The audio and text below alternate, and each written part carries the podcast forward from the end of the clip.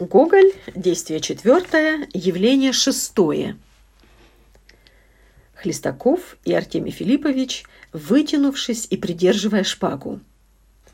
Артемий Филиппович, имею честь представиться, попечитель богоугодных заведений, надворный советник земляника.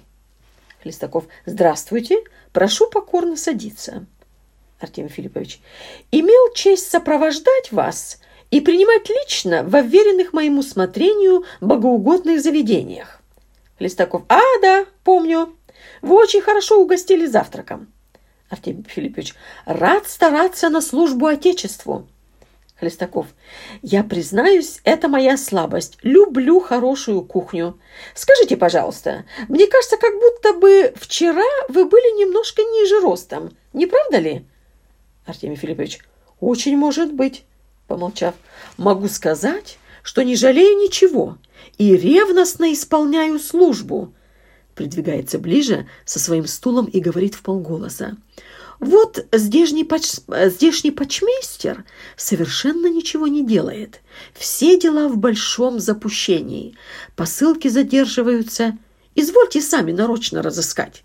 Судья тоже, который только что был пред моим приходом, ездит только за зайцами в присутственных местах держит собак, и поведение, если признаться пред вами, конечно, для пользы Отечества я должен это сделать, хотя он мне родня и приятель. Поведение самого предосудительного. Здесь есть один помощник, э, здесь есть один помещик, Добчинский, которого вы изволили видеть. И как только этот Добчинский куда-нибудь выйдет из дома, так он там уж и сидит у жены его. Я присягнуть готов.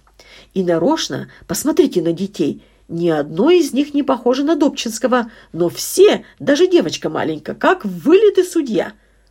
Хлестаков, скажите, пожалуйста, а я никак этого не думал. Артемий Филиппович, вот и смотрите здешнего училища. Я не знаю, как могло начальство поверить ему такую должность. Он хуже, чем якобинец. И такие внушают юношеству неблагонамеренные правила, что даже выразить трудно. Не прикажете ли я? Я все это изложу лучше на бумаге. Хлестаков. Хорошо, хоть на бумаге. Мне очень будет приятно. Я, знаете, я так люблю в скучное время прочесть что-нибудь забавное. Как ваша фамилия, я все позабываю. Артемий Филиппович. Земляника. Хлестаков. А, да, земляника. И что ж, Скажите, пожалуйста, есть у вас детки? Артемий Филиппович, как же-с, пятеро, двое уже взрослых. Хлестаков, скажите, взрослых? А как они? Как они того? Артемий Филиппович, то есть не изволите вы спрашивать, как их зовут? Хлестаков, да, как их зовут? Артемий Филиппович, Николай, Иван, Елизавета, Марья и Перепетуя. Хлестаков, это хорошо. Артемий Филиппович, не смея беспокоить своим присутствием, отнимать времени, определенного на священные обязанности, раскланивается с тем, чтобы уйти, Хлестаков провожая. «Нет, ничего, это все очень смешно, что вы говорили. Пожалуйста, и в другое тоже время. Я это очень люблю». Возвращается и, отворивши дверь, кричит вслед ему. «Эй вы, как вас? Я все позабываю. Как ваше имя и отчество?»